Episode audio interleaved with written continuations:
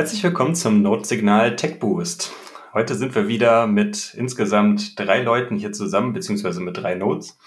Ähm, dann haben wir auf der einen Seite den Kalso. Guten Abend, Kalso. Hallo. Hi. Guten Abend. Schön, dass du so spontan doch noch dabei bist.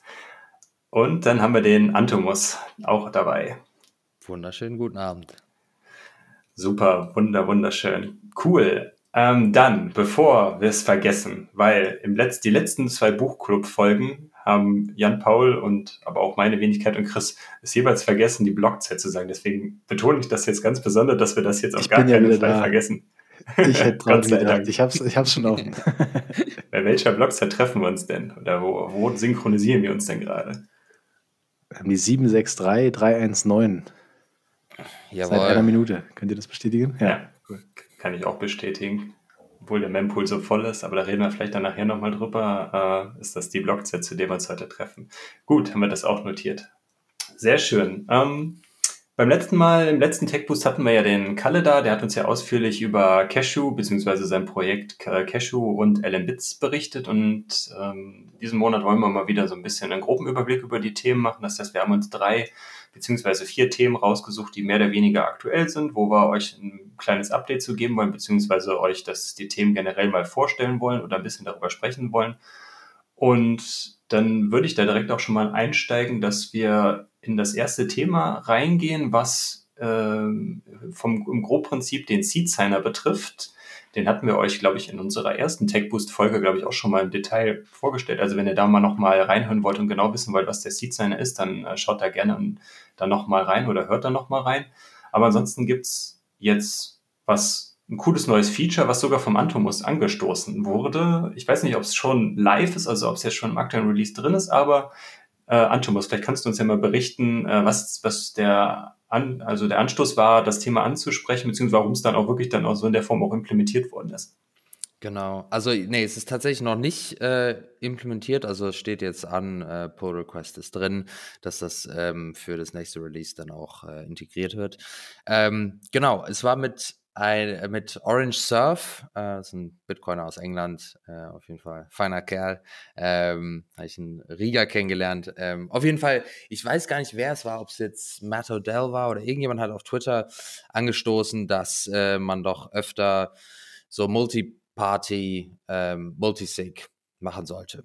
Ähm, oder wie einfach ich wie einfach das geht oder ich, ich weiß nicht genau, was der Tweet war. Auf jeden Fall ähm, hat dann der Orange Stuff äh, rausgetweetet und hat gesagt, er ähm, sucht jetzt Leute, mit denen er das mal ausprobieren kann, einfach auf Testnet mal ein paar Multi-Party, Multisigs aufzusetzen.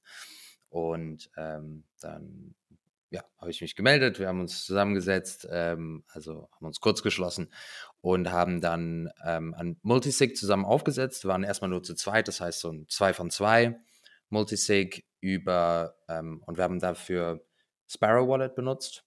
Ähm, das war, also ging auch super einfach. Also man muss da wirklich nur eben die jeweils den, ähm, die XPub reinladen und dann einfach nur die, ähm, die Wallet-Daten miteinander teilen, dass jeder, jeweils der andere das einpflegen kann. Ähm, und schon hat man das Ganze aufgesetzt. Also super einfach, wenn man eine, einen sicheren Kommunikationskanal zwischen den beiden hat. Auf jeden Fall das haben wir aufgesetzt, hat wunderbar funktioniert. Und dann haben wir gesagt, okay, wir versuchen das mal mit einer anderen Software auch noch. Und das war dann Nunchuck. Und da hat es auch erstmal funktioniert. Das Ding ist, dass man da eine, ähm, ein Konto anlegen muss, eigentlich. So, die haben aber ein neues, also und mit einer E-Mail-Adresse entsprechend das Coole bei Nunchuck ist eben, dass man so ein Multi-Party, Multisig aufsetzen kann, indem man die Konten, die man dann da angelegt hat, miteinander verknüpfen kann. Das, muss, das heißt, man muss nicht über einen zusätzlichen Kanal die XPub teilen. Ähm, die hatten aber dann, und jetzt kommen wir zum Knackpunkt, weswegen ich so lange aushole, äh, die haben ein neues Feature integriert, ähm, das es ermöglicht, eben kein Konto anzulegen und man ähm, einfach nur mit einer externen ähm, mit einem externen Schlüssel ähm, sich authentifiziert. Also im Sinne von wie, ähnlich wie so LN URL Auth oder sowas, ähm, wie man das eben kennt. Man signiert eben mit dem eigenen privaten Schlüssel und kriegt somit äh, Zugang ähm, und authentifiziert sich so. Und ich habe versucht, das umzusetzen, und es hat aber nicht so gut funktioniert, weil ich ja ein Air-Gapped-Schlüssel hatte. Entsprechend hatte ich den Schlüssel nicht in Nunchuck reingeladen und konnte somit nicht ganz so einfach halt eben mit diesem Schlüssel signieren ähm, und habe da ein bisschen mit rumgekämpft und habe irgendwie nach einem Weg gesucht, wie ich mit dem Seed Signer diese Nachricht signieren kann, äh, um mich zu authentifizieren in Nunchuck.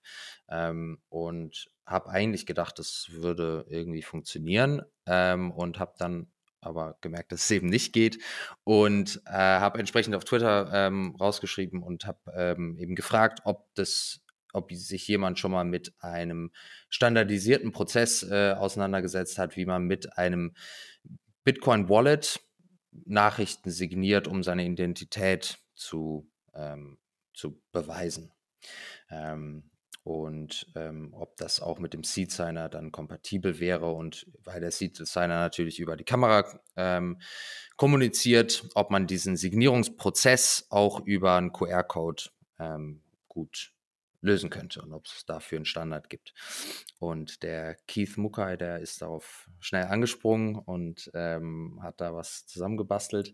Ähm, tatsächlich funktioniert das schon mit dem Spectre DIY und über einen Spectre ist das auch schon so implementiert. Das heißt, er musste eigentlich nur den Code halt übernehmen und ein ähm, bisschen adaptieren und ähm, konnte das entsprechend einpflegen. Und jetzt ist es tatsächlich möglich, ähm, eine Nachricht, also das kann irgendein Text sein oder eine Datei oder irgendwas, ähm, mit einem bestimmten Schlüssel dann zu signieren. Und ähm, das wird jetzt auch in dem nächsten Release dann integriert. Ja, genau. Das mit dem Spectre DIY hatte ich auch schon mal mitbekommen, ähm, weil wenn du zum Beispiel mit Pocket Bitcoin stacken möchtest und aber dafür deine, deine Cold Wallet nutzen möchtest und das zum Beispiel, weiß ich nicht, über Blue Wallet machst, äh, hast da so ein Watch-Only-Wallet eingerichtet. Super praktisch übrigens, also wer das mal ausprobieren will, ist relativ easy. Aber wenn man dann da reinstecken will, dann kommt man schon an die Schwierigkeiten, an die Grenzen von der Technik, weil das war halt eben nicht möglich. Also du konntest mit dem Seed-Signer einfach diese Transaktionen nicht signieren. Konntest eben nicht bestätigen, dass du der rechtmäßige Besitzer von diesem Konto bist. Ich mache das mal in Anführungsstrichen hier, man hört das nicht. Ähm, weil ja, das ist nämlich die Methodik, ähm, die erfunden wurde, um den Regularien zu entsprechen und nachzuweisen, dass du jetzt der Besitzer von der Wallet bist. Dieses Signieren einer, einer bestimmten Nachricht, die dir der Partner vorher übermittelt. Das kennt ihr vielleicht, falls ihr mit Pocket Bitcoin stackt, dann habt ihr das sicherlich mitbekommen, dass ihr beim initialen Aufsetzen im Blue Wallet einmal sagt, ja, ich bin das, also er wechselt dann auf Blue Wallet rüber und ihr signiert es. Normalerweise mit dem Konto, was da im Blue Wallet als Hot Wallet hinterlegt ist. Und das geht jetzt dann eben zukünftig auch mit dem Seed Signer, was super cool ist. Also kann man dann Watch-Only-Wallet haben. Der große Vorteil ist, es ist komplett airgapped, also niemand kommt an die Keys, auch Blue Wallet im Zweifel nicht. Und ähm, keiner kann, wenn er euch das Handy wegnimmt, irgendwie die, die Funds verwalten, bewegen. Und nur ihr könnt, könnt dann ran mit dem Seed Signer und eben Spectre DIY, wo es schon ein bisschen länger geht. Genau. Also eine der also eigentlich der Use Case, den ich vorgesehen hatte oder aus denen ich das irgendwie da ähm, nachgefragt hatte, war eigentlich, um einfach nur eine Identität zu bestätigen und zwar unabhängig von allem anderen. Das heißt jetzt nicht in Bezug auf eine bestimmte Adresse, wo Gelder liegen oder wo Gelder hingeschickt werden sollen, ähm, sondern dass das eben vollkommen unabhängig voneinander ist. Also ich weiß nicht, ob ich vielleicht einer der wenigen Menschen noch auf dieser Welt, der noch irgendwie äh, PGP-Keys noch benutzt.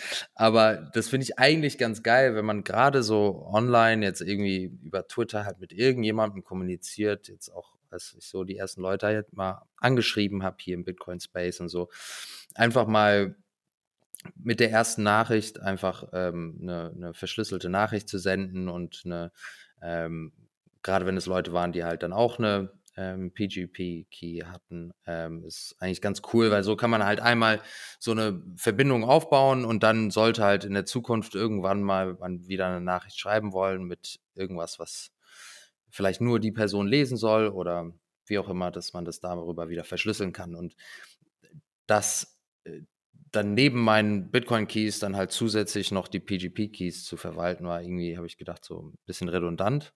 ähm, wenn man ja sowieso die Keys hat, warum dann nicht die eigenen Bitcoin-Keys auch benutzen? Äh, das Problem dabei ist natürlich, dass man ja nicht möchte, dass diese Schlüssel, die man für die für eine bestimmte Identität benutzt, auch für, also entweder als Receive oder als Change Address verwendet werden. Entsprechend muss man eigentlich gucken, wenn man das implementiert, dass das irgendwie ähm, getrennt wird.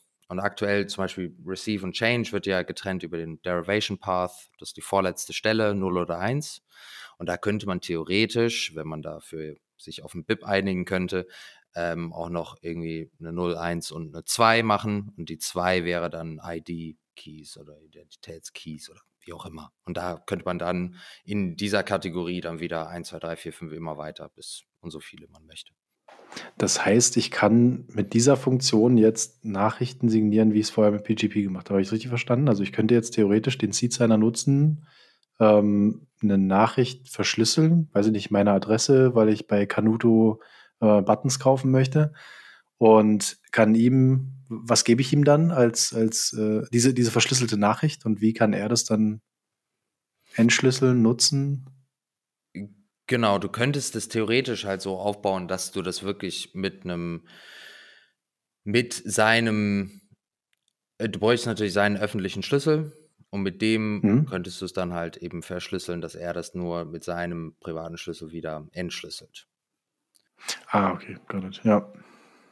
Genau, eben der Austausch muss natürlich stattfinden. Deswegen mhm. sind ja dann eben, gerade wenn man halt so PGP-Keys benutzt, sollte man ja seinen öffentlichen Schlüssel auch entsprechend veröffentlichen. Also mhm. Also das ist ja, äh, bei, bei, Bitcoin ist plötzlich der öffentliche Schlüssel eigentlich gar nicht so öffentlich, so man sollte den eigentlich auch relativ geheim halten. Mhm. Ähm, und eben beim, beim, also zumindest wenn man, es gibt es eine gewisse so äh, Authentizität, wenn man halt seinen, seinen, seinen öffentlichen Schlüssel öffentlich zur Verfügung stellt und somit kann man den nicht so schnell verändern oder es fällt halt auf, wenn man das verändert und so weiter. Mhm. Somit Deswegen werden die PGP-Schlüssel auch häufig an vielen Stellen veröffentlicht, damit die Chance und die, die Wahrscheinlichkeit, dass alle Stellen, wo dieser PGP öffentliche Schlüssel von dir oder von wem auch immer dann veröffentlicht wurde, kompromittiert worden ist, um das halt zu reduzieren. Wenn der Twitter gehackt worden ist, ein Twitter-Account und da jetzt irgendwie dann ein paar der PGP-Schlüssel verändert worden ist, dann steht da halt immer noch in den äh, öffentlichen Schlüsseldatenbanken dann immer noch korrekt drin und vielleicht dann in GitHub oder sonst wo. Genau. Und ich, wenn ich jemandem schreiben will, brauche ich ja diesen Schlüssel, äh, um ihm zu schreiben. Das heißt, man will das ja auch öffentlich haben. Okay. Aber eben, also wie gesagt, das wäre immer noch was, was man halt, ähm, das ist jetzt nichts, was Seed-Signer jetzt einfach so implementieren würde. Ähm, darauf müsste man sich schon im größeren Stil einigen. Eine Sache, die aber zum Beispiel Synonym, ich weiß nicht, ob ihr davon schon mal gehört habt, aber das ist ähm, auch ein Projekt aktuell, die versuchen, ähm, also auch so dieses ganze ID-basierte ähm, so Authentifizierung ähm, über Bitcoin auch laufen zu lassen. Ähm, und die haben diese Slash-Tags nennen die das. Und das ist im Endeffekt ein ähnliches Konzept, äh, mhm. äh, was auch so am Ende funktionieren würde, dass man bestimmten Schlüsseln auf bestimmten Pfaden dann für verschiedene Identitäten oder Login-Zugängen und so weiter ähm, dann verwenden kann. Ähm, genau, also äh, auf jeden Fall deutlich größeres Konstrukt, aber dadurch natürlich auch viel flexibler. Ähm, aber die sind, glaube ich, noch nicht so weit, dass man das wirklich äh, verwenden kann. Ähm, aber das klingt auf jeden Fall sehr spannend. Also, dabei, selbst wenn das, was wir jetzt gerade besprochen haben, umgesetzt wird, ist es äh, bestehen immer noch die gleichen Probleme, die es schon immer mit PGP gegeben hat, dass es einfach gar nicht nutzerfreundlich ist hm.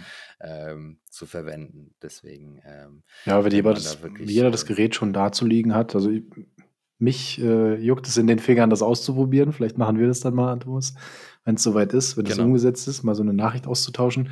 Und ich kann mir vorstellen, wenn man jetzt nicht äh, sein, seine ähm, Public Key irgendwie veröffentlichen will oder das zu seinem Namen verbinden, dann könnte ich ja theoretisch einfach eine Passphrase ergänzen. Also nicht an meinen normalen Seed, äh, Passphrase PGP oder sowas oder mein ähm, verschlüsselte Nachricht und dann hätte ich ja eine neue, einen neuen Public Key, der genau. ja, unabhängig ist von mir. ja, du könntest natürlich halt Genau, du hättest dann quasi wie ein komplett neues Konto, was Mhm. du dann nur verwenden würdest dafür. Hm. Ähm, So, das lässt könnte sich ja im, machen. ganz easy machen. Ne? Da kannst du ja einfach, scannst deinen Genau. QR im besten Fall, hast den Seed drin und dann packst du dir ein Genau. paar verschiedene rein. Mhm. Ja, genau. Cool. Und eben da, äh, was man natürlich auch machen könnte, ist, dass man, weil man kann selber den Derivation Path halt auch ähm, auswählen. So läuft es aktuell im Workflow. Also man macht halt eben äh, Spectre Desktop auf und sagt, man will, eine Message sein mit dem Seed Signer und dann gibt man eben die Message ein und gibt man ähm, einen Derivation Path ein. Und da kann man dann auch selber angeben, einfach, ich will die Derivation Path auf M 840021 nehmen. So. Ähm, Mhm. Und dann hätte man selber einfach diese Konvention eingeführt. Ähm, Im Endeffekt hindert einem niemand daran. Nur das ist halt kein standardisierter Weg. Das heißt, ähm, wenn man die wiederfinden möchte, muss man sich halt merken, wo die liegen. Ja, muss man vorsichtig sein mit dem. keine Doku zu. Genau. Okay. Das, das gleiche haben wir ja auch immer, äh, ich glaube, bei der Sparrow Wallet, wenn die halt den Mixing-Account, äh, also die, diese Bad Bang, Postmix, Premix und sowas anlegt, die haben, glaube ich, auch so einen ganz, ganz kryptischen äh, Derivation Pass, der irgendwie da in Genau. den Milliardenbereich von so einer ganz großen Zahl ist. Ich weiß nicht, ob das Genau. auch immer die gleichen Zahlen sind oder ob das äh, Zufall Mhm. ist. Ah, okay. Okay. Nee, nee, das ist standardisiert von Samurai, Okay. ähm, also für die selber. Also das ist ähm, öffentlich ähm, festgehalten, auf jeden Fall in den Dokumentationen von, von äh, Samurai. Ähm, und Sparrow hat das entsprechend übernommen. Also für alle Wallets sind die diese Whirlpool, ähm, die, so Deposit, Premix, Postmix und ähm, Bad Bank sind alle ähm, Ah, standardisiert. ja, okay, ja. sehr gut. Ja, ist auf jeden Fall cool, ne? Das hat hier nochmal einen riesigen Shoutout an den, an den Seed Signer. Also, wenn ihr euch das noch nicht mit dem Projekt noch nicht beschäftigt habt, schaut euch das gerne nochmal an. Das ist ein richtig cooles Projekt und ihr könnt offensichtlich nur mit, einer, mit ein paar Fragen auf, äh, auf Twitter schon für die direkte Weiterentwicklung von neuen Features sorgen. In dem Fall, wie jetzt, wie es der Antomas jetzt gemacht hat, ist richtig cool. Ne? cool. Ich weiß gar nicht, wie, wie lange das jetzt gedauert, Ja. von wo du gefragt hast, bis hin zu, äh, okay, ich habe das jetzt mal testweise implementiert und hier ist der Showcase, ich habe euch ein Video gemacht, das funktioniert. Also ich glaube, das waren ja nur ein Ja, paar Tage waren- irgendwie, wenn überhaupt. Oh, pff, paar Stunden. Ich glaube, es waren fünf, fünf? Stunden oder so. Samstags abends. Ja, ja. Krass. Ja, der Keith Und der, der schlägt krass. sich ja gerade mit, ja, ja, der schlägt sich gerade mit MicroPython rum, ähm, um das äh, umzubauen ähm, von Python und äh, hat gesagt, äh, da hat er sich riesig gefreut, mal vier Stunden Auszeit zu nehmen und Ja, wieder mit geil. Python zu arbeiten, mal MicroPython lesen zu lassen. Ja. Ja, sehr schön, sehr cool. Ähm, ja, wollen wir zu dem Thema noch was anderes sagen oder sollen wir uns dabei jetzt erstmal belassen und dann können wir dann direkt noch zum nächsten Thema übergehen. Die beiden nicken Gerne. hier. Mhm. Dann äh, machen wir, dann gehen wir jetzt mal zum nächsten Thema. Ähm, das ist ein Punkt, der, ähm, den hat der Jan Paul reingebracht, die Tage, oder beziehungsweise Diskussion, die jetzt wohl schon länger vorherrscht. Und da geht es dann darum, äh, dass in den Entwickler-Communities, ich glaube in den Mailinglisten soweit, äh, es darum geht, ob es, es gibt ja die ähm, Replace by Fee Logik beziehungsweise Funktionalität. Ich weiß nicht, ob wir da hier im TechBoost-Format schon mal darüber gesprochen haben, aber irgendwo haben wir definitiv schon mal über das Replace by Fee schon mal gesprochen. Was Ja. bedeutet, ich glaube, im Buchclub, im Buchclub haben wir darüber geredet. Ja, genau. Ähm, da geht es prinzipiell ja da, dadurch, ähm, wir haben eine Transaktion, die schickt ihr mit einem SAT pro VByte zum Beispiel in den Mempool und die wird halt, wird und wird halt nicht äh, mit in einen, in einen äh, Block aufgenommen, weil einfach die, die durchschnittliche Transaktion viel zu hoch ist. Aber ihr wollt diese Transaktion jetzt auf jeden Fall so schnell wie möglich durch, ähm, durchbringen. Das heißt, ihr benutzt dieses Replace by Fee Funktionalität, das heißt, ihr benutzt, ihr benutzt nochmal eine neue Transaktion, die quasi die, die Outputs der vorherigen Transaktion verwendet, um die quasi dadurch dann ungültig zu machen. Ne, die Inputs der, der ersten Transaktion benutzt, um diese dann ungültig zu machen und die benutzt ihr dann einfach mit höheren Fees, damit ihr die quasi in Anführungszeichen äh, eure Transaktion boosten könnt. Und die andere Transaktion, die erste mit den niedrigen Fees, wird dann einfach, ähm, wird dann einfach ungültig gemacht und von den Minern beziehungsweise von den Nodes dann verworfen. Das ist grundsätzlich das Konstrukt von Replace by Fee, aber aktuell ist es optional. Und jetzt gibt es halt so eine Option, dass diese Funktionalität, soweit ich es verstanden habe, dauerhaft, also immer aktiviert werden kann. Also dass Transaktionen immer ersetzt werden können. Und ähm, ich weiß nicht, Antomus, kannst du uns da ein bisschen mehr zu sagen, worum es jetzt in der Diskussion geht, was da jetzt dann so die, die, die, die Kritikpunkte oder die, die Knackpunkte sind, warum die Community sich da so uneins ist? Genau, also das ganze System hast du auf jeden Fall schon gut zusammengefasst. Also es gibt eigentlich zwei Wege, wie man grundsätzlich ähm, Transaktionen ähm, durchbringen kann, wenn die, wenn die Gebühr zu niedrig ist. Und das ist entweder ähm, replace, replace by Fee, ähm, eben, dass man einfach nur die gesamte Transaktion austauscht mit einer höheren Gebühr. Ähm, und die zweite Möglichkeit ist eben Child Pays for Parent, aber das funktioniert auch nur, wenn man entweder an sich selbst schickt, ähm, weil das bedeutet, dass man halt nicht die Transaktion austauscht, sondern einfach nur die Outputs erneut in eine neue Transaktion reinsteckt und an eine neue Adresse schickt. Das geht natürlich nur, wenn man selber der Empfänger ist oder wenn eben man Kontakt zum Empfänger hat und er das entsprechend macht. Ähm, so, und Replace by Fee war bis jetzt, man nannte das Opt-in ähm, Replace by Fee, das wurde 2016 eingeführt, ähm, als eben zum ersten Mal die Blocks so langsam ausgefüllt waren. Ähm, und da geht es eben darum, dass man bei der ersten Transaktion, die man macht, also nicht der austauschenden Transaktion, sondern bei der ersten, muss man deklarieren, dass diese Transaktion potenziell ausgetauscht werden könnte. Und das ist für jeden offensichtlich. Ähm, und das ist eben das Wichtige. Wenn man einfach eine ganz normale Transaktion macht und irgendwann später auf die Idee kommt, ich würde gerne mal die, die Gebühren erhöhen, geht das aktuell nicht.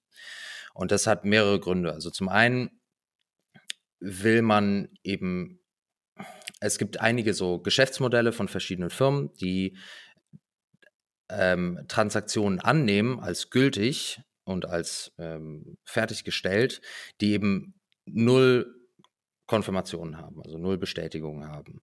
Ähm, das sind zum Beispiel Firmen wie Bitrefill, die, wo man eben so, so ähm, äh, Gutscheinkarten, nee, wie, wie, nennt man die? Hm, doch, Gutscheine Gesch oder Voucher. Geschenkgutscheine dann, ne? Voucher, ja, ja, genau. So, ähm, holen kann. Und die wollen natürlich, dass man möglichst schnell bei denen das Ganze abwickelt. Entsprechend sagen die, wenn man eine Transaktion abschickt, die ist in der Mempool, aber noch nicht bestätigt, ist uns egal, wir geben euch schon mal den, den Gutschein raus. Ähm, das andere ist zum Beispiel Moon, bei denen in der Wallet, also M-U-U-N, wichtig zu sagen, ähm, die, ähm, bei denen kann man eine, ein Lightning Channel eröffnen mit null Bestätigung und kann auch direkt anfangen, ähm, dann Lightning-Zahlungen zu machen.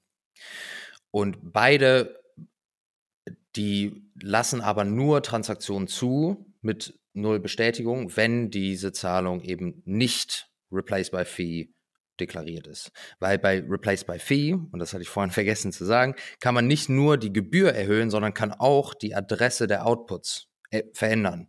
Entsprechend kann man halt, könnte man theoretisch jetzt bei ähm, bei Bitrefill, wenn man da irgendwie so einen Amazon-Gutschein kauft, könnte man halt eine Transaktion losschicken und sagen, hier, ne, so und so viel, das ist die korrekte Summe, ich schicke die los mit einem Set per Byte ich kriege den Gutschein zugesendet oder den Code und dann mache ich Replace by Fee mit meiner eigenen Adresse wieder und schicke mir die Adresse mit einer höheren äh, Gebühr.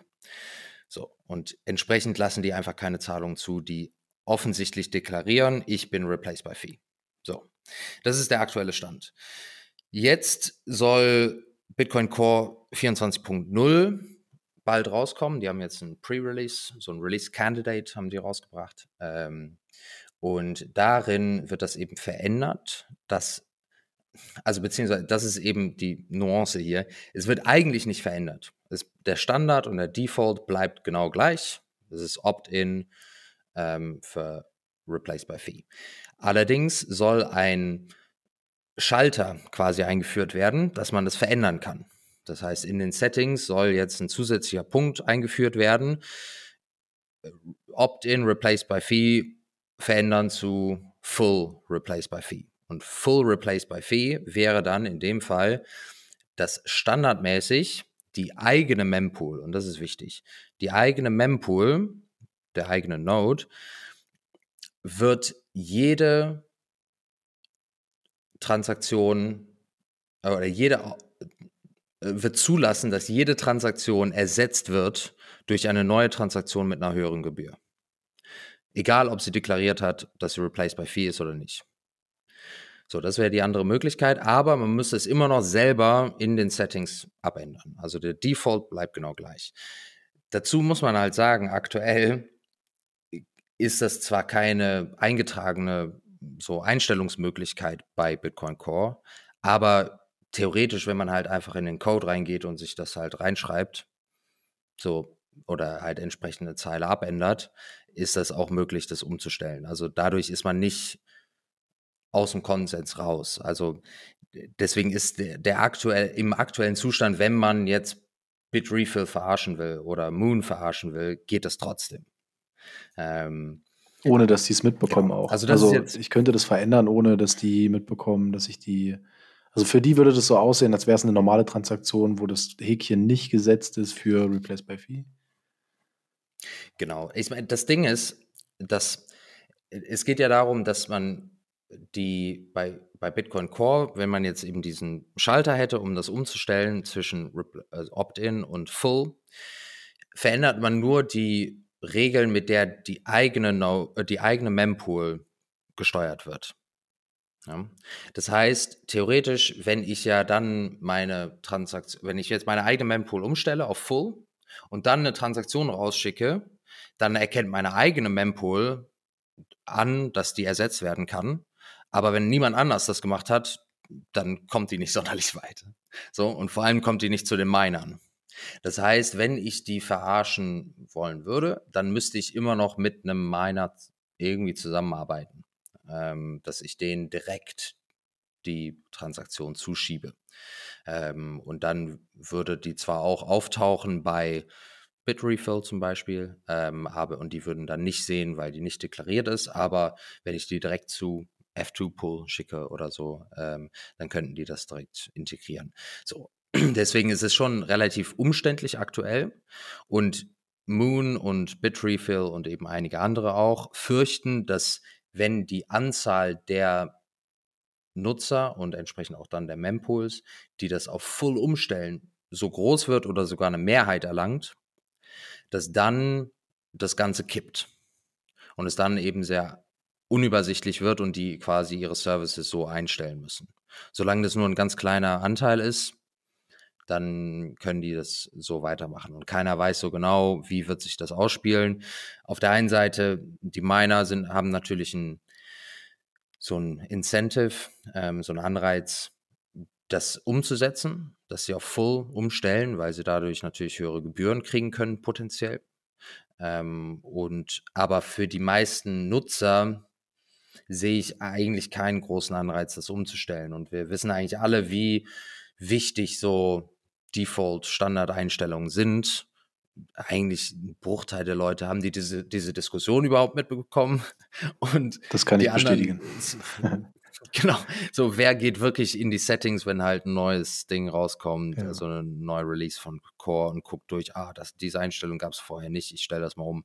Ich, also ich glaube, dass das Ganze ein bisschen größer gemacht wird, als es wirklich ist. Ich mhm. sehe da nicht so eine große Gefahr, ähm, gerade weil das, die aktuelle Situation eher so ein falsches Gefühl von Sicherheit vermittelt, ähm, weil das aktuell auch genauso möglich wäre, das so umzusetzen ähm, und somit, wenn es wirklich auf Full umgestellt wird,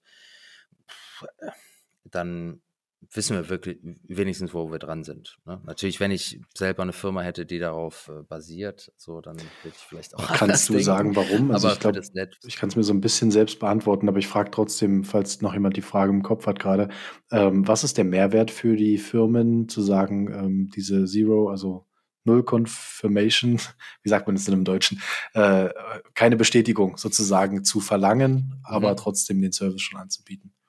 Was ist der Mehrwert? Also ich glaube, ich kann es mir selbst beantworten. Also im Endeffekt, was sie dadurch machen können, ist, die können dir ein, eine Performance bieten, mhm. wie wir sie sonst nur durch Lightning bekommen. Okay, genau. Okay, das hätte ich mir gedacht. Das heißt, es sind einfach Instant-Zahlungen. Du gehst in die App rein und sagst, mhm. ich will einen Amazon-Gutschein bumm, du kriegst einen, einen Amazon-Gutschein innerhalb von Sekunden zugesendet und kannst sofort einkaufen. Ja, ist Weil meistens, ja. gerade bei Bitrefill, ist es eben so, du kommst ja erst auf die Idee, du brauchst einen Gutschein, wenn du was kaufen willst. Hm. Das heißt, du warst schon in der Amazon-App und hast dir schon irgendwie einen Staubsauger rausgesucht und denkst dir, ah, jetzt will ich den kaufen. Dann willst du nicht halt erstmal irgendwie wie auch immer, wie lange halt warten, bis halt deine Transaktionen im Block halt drin sind, bis du dann deinen Gutschein bekommst, bis du das wirklich kaufen kannst. Du willst das direkt integriert haben, zack, zack, zack, 100 Euro Gutschein, Abfahrt. Mhm. Ähm, und eben viele Leute sagen jetzt, ja, dann stellt halt ZeroConf ein und benutzt einfach Lightning. Aber eben für Bitrefill ist das vielleicht auch ein valides Argument, ähm, obwohl die argumentieren, ja, unsere, die meisten Nutzer bei uns kaufen so selten, dann lohnt sich das nicht extra halt einen Channel zu eröffnen. Okay, aber ich glaube, in ein paar Jahren ist das auch wieder überholt. Da hat jeder eher schon Lightning Channels. Aber für Moon kann ich das natürlich nachvollziehen, weil da geht es ja gerade darum, Lightning Channels zu eröffnen. Ähm, und da eben ist das gleiche Prinzip. Ach so, du kommst auch erst auch auf die Idee, eine Lightning Channel ja. zu eröffnen, wenn du jemanden bezahlen möchtest. Mhm. Das heißt, wenn du da dann wieder eine Stunde warten musst, bis deine Channel erstmal eröffnet ist, bis du denjenigen bezahlen kannst, ist halt immer wieder eine Hürde. Ähm, und das wollen die natürlich halt auch innerhalb von Sekunden anbieten, dass du sofort eine Channel kriegst und sofort zahlen mhm. kannst. Mhm. Ähm, Genau. Aber es wäre schon spannend, dass es jetzt eigentlich, wir sprechen ja die ganze Zeit eigentlich nur um so eine kleine technische Änderung, die aber prinzipiell ja eigentlich jetzt, wir haben jetzt die ganze Zeit nur von, äh, von wirtschaftlichen Auswirkungen auf irgendwelche Geschäftsmodelle von Firmen gesprochen. Interessanterweise, ne? also für den Nutzer hat diese Funktionalität jetzt wenig bis kaum, äh, kaum Zusatznutzen, außer vielleicht die Situation, oh, äh, ich habe vergessen, dieses Replace by Fee äh, einzutragen und jetzt muss ich dann doch mal doch irgendwie meine Transaktion noch mal pushen, weil irgendwie ich diese Zahlung jetzt schnell durchbekommen habe. Äh, und dann, wenn das, wenn das halt der Default wäre, oh, jetzt kann ich es ja dann doch machen, weil, weil dann kann man es ja nicht mehr vergessen. Aber sonst sprechen wir jetzt ja, ja wirklich nur über irgendwelche wirtschaftlichen Interessen von äh, einzelnen Geschäftsmodellen, die ja wirklich genau auf diesen, diesen, ähm, ja, auf dieses, auf dieses oder auf diese Funktionalität quasi ausgerichtet sind oder da halt dann ihre zum Teil dann zumindest die On-Chain-Transaktionen ihre, ihre Basis drauf haben. Genau. Und das ist eigentlich, das sind natürlich die, die jetzt am meisten Lärm machen. Ähm, klar, weil die sind jetzt irgendwie in Gefahr und sehen sich mit dem Rücken zur Wand. Aber das ist eben der Grund, warum ich eigentlich dem Ganzen sehr positiv irgendwie zugeneigt bin, ähm, weil das eben auf der einen Seite natürlich für Nutzer super ist, wenn sie die Möglichkeit haben, jederzeit ihre ähm, Transaktionen dann doch durchzubekommen mit einer höheren Gebühr. Ähm, also zum Beispiel in den Wallets, wo das geht, habe ich sowieso immer standardmäßig eingestellt, dass jede Transaktion Replace by Fee deklariert, ähm, da ich eigentlich nicht an diesen ähm, äh, Services irgendwie angewiesen bin, oh. äh, dass das Zero Conf ist. Aber da müsste ja. man mal, vielleicht mal so eine Auswertung drüber fahren oder vielleicht gibt es die auch irgendwo, wie viele Transaktionen so im Durchschnitt diese, diese Option aktiviert haben und wie viele das mhm. äh, eigentlich nicht benutzen. Also wie da so die Verteilung Sieht man auch, ist. Genau, sieht man das? Das wäre jetzt meine nächste. Frage. Mhm. Kann man erkennen, das, wann das jemand ja, ja. verwendet hat auch? Ja. Also nicht bloß, so, wann das aktiviert Genau, das ist genau der Sinn der Sache. Also aktuell ist es so, dass du das deklarieren musst und es wird auch im mempool.space oder so, wird das auch angezeigt, wenn man auf die Transaktion drauf geht dann sieht man auch, da steht dann ABF genau. für Replacement ja. Fee. Also, dass ähm, es gemacht wurde, meine ich, ne? Also nicht bloß, dass es ausgewählt wurde als optionales ABF später, sondern dass es auch wirklich getan wurde. Ach so. Kann man das sehen? Ich weiß nicht, ob das auch in der Mempool dann auftaucht, dass hm. das ich glaube, das ist keine, in dem Sinne ja keine, so das ist ja keine so, besondere Ja, das ist ja keine ne? Funktionalität, ja, ja, das ist ja nur ein Überschreiben dann, ja. Hm. Genau, du verwirfst ja quasi, indem du ja die UTXOs ja. dann zu einer anderen Adresse schiebst oder beziehungsweise zu dann halt mit höheren Fees dann zu, weil ich zu einer anderen Adresse von der Zielwallet schickst. Ja, also ich glaube, wenn diese neue, wenn diese neue Transaktion ja dann im Mempool ankommt, wer wird die andere ja wahrscheinlich auch schon dann relativ schnell dann von den Minen oder von den Nodes auch verworfen. Deswegen hat man wahrscheinlich mhm. auch kaum Möglichkeit, diese alte Transaktion im Mempool dann überhaupt noch zu sehen. Genau, ist die Frage, ob die, die, die neue Transaktion dann irgendwie ein Label mhm. bekommt, mhm. ne, dass das jetzt eine Ersatztransaktion ja, wahrscheinlich ist, dann, ja. das weiß ich nicht. Mhm. Ähm, aber, aber Daten zu, zu ähm, grundsätzlich wie vielen Transaktionen äh, deklarieren bei der ersten Transaktion, das, die Daten sollte man auf jeden Fall irgendwo finden. Mhm. Ähm, genau, aber ein anderer Punkt, der sehr wichtig auch für Nutzer ist, ist, dass das eine zusätzliche Sicherheitsstufe ist. Wenn man zum Beispiel halt sich denkt, ja, ich schiebe mal eine größere Summe in Cold Storage oder wieder raus oder mache halt einfach eine größere Zahlung. Und hoppla, plötzlich habe ich gemerkt, ich habe eine falsche Adresse angegeben. Solange die nicht in einen Block integriert wurde, kann man mit Replace by Fee dann die Transaktion ändern und entsprechend halt eine neue Adresse angeben. Das heißt, wenn man merkt, man hat einen Fehler gemacht oder zum Beispiel jemand hat Zugang zu der eigenen Wallet bekommen oder halt äh, die, die Hände auf den, so, also die eigene Private Key in die Finger bekommen und versucht deine Funds gerade zu stehlen, wird er vermutlich nicht Replace by Fee einsetzen. Aber wenn das per Default angesetzt ist und du das erkennst, kannst du sofort eingreifen und das wieder überschreiben. Ähm, natürlich kann das zu einem wird ganz netten Spiel kommen, dann überschreibt er wieder und du bist, genau.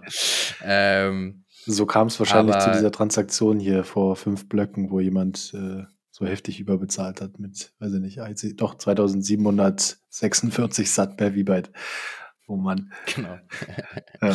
ähm, genau, das heißt, und das wird auch oft unterschätzt, ähm, dass das auch sehr wichtig ist für Leute auch zu wissen, dass sie diese Möglichkeit ähm, jetzt schon haben, wenn sie per Default ABF eingestellt haben. Und wenn das jetzt so umgesetzt wird und wirklich alle Leute auf Full umsteigen, ähm, dann würde jeder auch jederzeit diese Möglichkeit haben, ähm, da nochmal zumindest Minimum 10 Minuten oder na, Minimum kann auch weniger sein, aber in der Regel zehn Minuten, wenn nicht sogar noch länger, wenn man eine geringere Gebühr hat, ähm, da die, die Funds nochmal umzuleiten, falls man Fehler gemacht hat oder falls sie gerade geklaut werden. Ähm, ein weiterer Vorteil, ähm, das ist schon eher ein Nischenfall, aber das ist auch einer der Gründe, warum das jetzt gerade ähm, so implementiert wird, ist für Multi-Party Payments, also für Zahlungen mit mehreren Nutzern, die jeweils Inputs geben zu einer Transaktion. Und das kennt man in der Regel von CoinJoins, aber auch von Lightning Channels.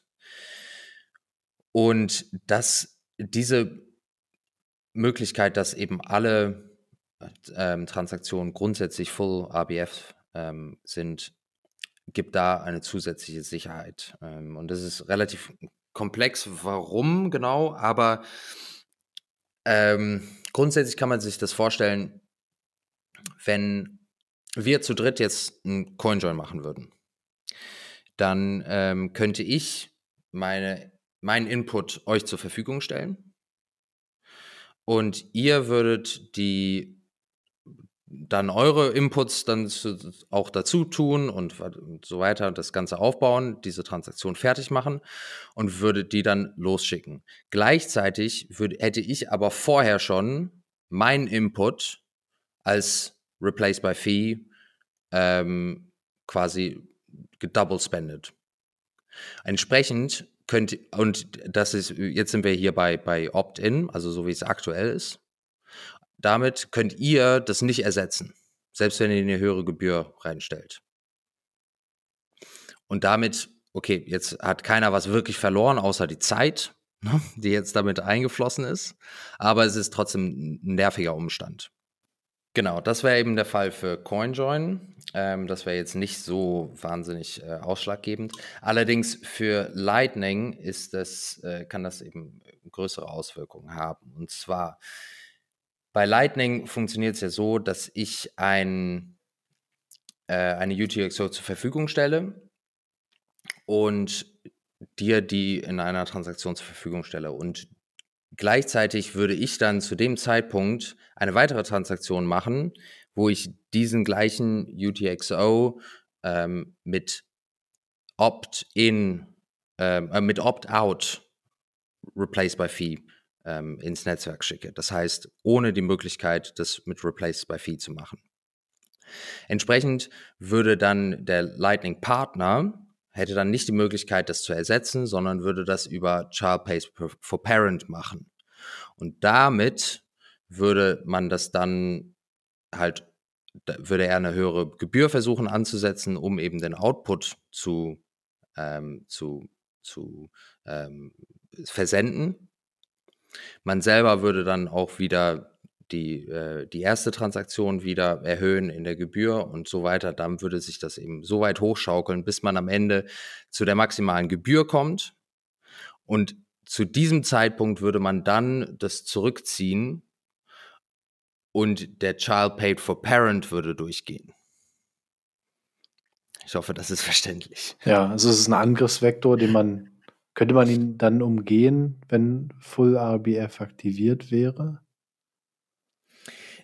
Wenn Full, Full RBF aktiviert wäre, dann könnte man dieses gesamte System gar nicht umsetzen, weil man könnte sofort die erste Transaktion mit Replace by Fee machen. Okay. Ob man dann ja. das halt eben auch trotzdem hochschaukeln könnte, das tatsächlich sehe ich da immer noch die Möglichkeit, dass das so, funktionieren würde. Es wird hier beschrieben, als dass das damit halt ausgesetzt wird. Ich sehe aber hier tatsächlich nicht genau den Grund, warum. Mhm. Ähm, aber das würde auch grundsätzlich eher auch als Nebeneffekt oder eben als, als zusätzlicher Grund, das äh, umzusetzen. Aber die Hauptgründe sind eigentlich die, die wir am Anfang besprochen haben, dass zum einen wir jederzeit die Möglichkeit haben, die Gebühren zu erhöhen, um unsere eigenen Transaktionen zu, durchzubringen und gleichzeitig eben die Möglichkeit haben, eine Transaktion zu retten, die entweder wir selbst fehlerhaft losgeschickt haben oder die eben versucht werden zu stehlen. Hm. Gibt es denn da jetzt, äh, um das Thema vielleicht mal so ein bisschen abzurunden, schon eine Tendenz, äh, wo so der Konsens in der Entwicklung, in der Entwicklergemeinde so ist, in welche Richtung sich das Thema entwickeln wird? Also wo, welche Richtung das Pendel dann schlagen wird? Sie, kann man das schon absehen? Hm, also genau nicht. Also es wird immer noch stark diskutiert ähm, und da sind teilweise auch ähm, heftige Anschuldigungen gefallen, äh, dass das vorsätzlich äh, gemacht wird und so weiter, dass da irgendwie so versucht wird, bestimmte Geschäftsmodelle zu zerstören und so weiter. Ähm, auf der anderen Seite wurden dann auch wieder Anschuldigungen hochgebracht, dass äh, man das Ganze nur so groß macht, um von den äh, LND-Problemen gerade abzulenken, die sonst so im Ökosystem rumgehen. Da kommen wir auch gleich noch zu. Aber ähm, ich, ich gehe davon aus, dass das so auch kommt ähm, dass wir diese Möglichkeit bekommen, auf Full umzustellen. Es gibt auch einige Entwickler, die wollen, dass das per Default auch umgesetzt wird, dass wir komplett umschwenken ähm, als Standard. Das sehe ich aber auch nicht. Ähm, also ich glaube, das wäre ein zu krasser Schritt ähm, und das könnte man auch nicht mehr so gut argumentieren, zu sagen, dass jeder einfach die, die weil das ist, es war niemals nicht erlaubt, es war niemals verboten jetzt von den Regeln äh, von Bitcoin. Äh, das war einfach nur eine Policy-Einstellung von Bitcoin Core. Entsprechend sollte, find, bin ich auch selber persönlich der Meinung, dass jeder diese Möglichkeit haben sollte, das auch ein- und auszustellen. Ähm, so wie man auch andere Policy-Einstellungen ähm, selber vornehmen kann an der eigenen Node. Das heißt also, ich sehe aktuell auch da die Mehrheits- so ähm, ähm, dass das so in Ordnung ist und dass es auch entsprechend so kommen wird. Ähm, und ich sehe nur von sehr äh, so voreingenommenen Positionen gegenteilige Meinungen. Ähm, deswegen würde es mich wundern, wenn das geändert wird, aber es ist definitiv noch nicht klar, dass es so kommt. Also das wird weiterhin diskutiert und es könnte sich auf jeden Fall noch deutlich ändern. Gut, super. Dann, wenn, wenn wir da äh, irgendwas hören oder wenn sich da irgendwo bei der Bitcoin Core Version irgendwas dann tut, die dann, wenn die veröffentlicht wird, dann kann man ja einfach da nochmal ein Update gegebenenfalls geben in einer späteren Folge, wenn es da was zu berichten gibt. Aber apropos, ähm, dass man die eigene Node konfigurieren kann, ist ein sehr guter Punkt. Äh, da können wir nochmal ganz kurz einen Exkurs zu der aktuellen Situation im Mempool machen, weil ähm, seit der, also wir, wir sprechen jetzt über die aktuelle Blockzeit 763320 und dort haben wir im aktuellen Mempool Stand jetzt äh, knapp 37.000 Transaktionen ausstehend und äh, wir haben äh, ausstehende Blöcke 165. Das bedeutet, äh, angeblich wird konsolidiert Binance gerade irgendwelche UTXOs, also dementsprechend haben wir ganz, ganz, ganz, ganz viele gleich große Transaktionen im Mempool die alle aktuell so mit 13 bis 14 Sat, nee, bei, nee, Sat pro V-Byte so rum äh, publiziert worden sind. Das heißt, äh, der Mempool ist sehr, sehr voll. Und das bedeutet, ihr bekommt quasi auch unter 13 oder 14 Sat pro Vivat kommt ihr auch nicht mehr in die nächsten Blöcke rein. Ähm, interessanterweise ist es ja so, dass die, die Standardeinstellung von Bitcoin Core ist, dass der Mempool-Speicher der eigenen Node auf 300 MB ähm, maximal begrenzt ist oder beziehungsweise gekappt wird und alles, was dann, wenn Transaktionen reinkommen, die kleiner als die Mindestgrenze dieser, äh, dieser Transaktion sind, werden die quasi direkt von den Nodes abgelehnt. Und in dieser Situation sind wir jetzt aktuell, weil wir über diesem Standard-Cap von 300 MB sind. Viele große, äh, sage ich mal, wirtschaftliche Nodes haben natürlich ähm, dieses Cap wahrscheinlich auch hochgedreht, weil man das dann auch einstellen kann. Das ist eine Einstellungssache. Aber ähm, zum Beispiel heute im Fall in der Düsseldorfer äh, 21-Gruppe hat einer berichtet, der wollte über die Blue Wallet eine Transaktion schicken, ich glaube mit einem Sat pro VBIT, also die wäre definitiv nicht durchgegangen. Und da hat er direkt dann schon in der Blue Wallet selber eine Meldung bekommen, Transaktion rejected, weil die Fees zu niedrig ist. Also die ist quasi direkt dann, äh, wurde dann direkt von der Blue Wallet Node abgelehnt. Das finde ich schon interessant. Habt ihr da einen Take dazu? genau, also das ist, war letztes Jahr hatten wir ja ein, eine sehr lange Periode, es waren fast sechs Monate von Dezember 2020 bis Mai 2021, wo die Mempool nicht auf Null runterging. Also die wurde nicht einmal komplett geleert. Ähm, für die Leute, die äh, danach erst dabei sind, ähm, ist das kaum vorstellbar. für die, die äh, davor schon drin waren, ähm, das hat man sich vorher auch noch nicht so ähm, vorstellen können. Das war schon äh, verrückt, dass man teilweise eine Transaktion im Dezember irgendwie losgeschickt hat und die ähm, ist erst im Mai durchgegangen. So, das ähm, war schon krass. Ähm, und plötzlich kamen eben dann ganz viele Leute mit Fragen um die Ecke. So, was passiert überhaupt mit meiner Transaktion? Bleibt die für immer drin? Ähm, wird die eben rausgeworfen? Ähm, und entsprechend ist es eben dann schön zu sehen, dass man eben Einstellungsmöglichkeiten hat ähm, in der eigenen Node, dass man entsprechend da die, das Volumen erhöhen kann, um mehr Transaktionen aufzunehmen. Ähm, aber am Ende ist es auch so, dass äh, viele Nodes die eigene Transaktion, die man quasi selber gebroadcastet hat, dann auch in bestimmten Intervallen auch nochmal losschickt, ähm, um das ähm, einfach aktuell zu halten. Und gleichzeitig wenn es bestimmte Nodes gibt, die ein sehr, sehr hohes Limit haben, dann speichern die entsprechend diese Transaktionen und werden die dann auch immer wieder ähm, rausschicken. Ähm, in relativ großen Abständen zwar. Das heißt, wenn man selber möchte, dass die auf jeden Fall immer wieder aktuell bleibt, kann man auch seine Node entsprechend anpassen, dass die in beliebigen Abständen immer wieder rausgeschickt wird. Aber wenn die Gebühren so hoch sind, dass man das definitiv nicht ähm, bezahlen möchte oder eben keine ABF, wie gerade besprochen, ähm, da ähm, signalisiert hat in der ersten Transaktion, dann äh, kann man da kaum was machen.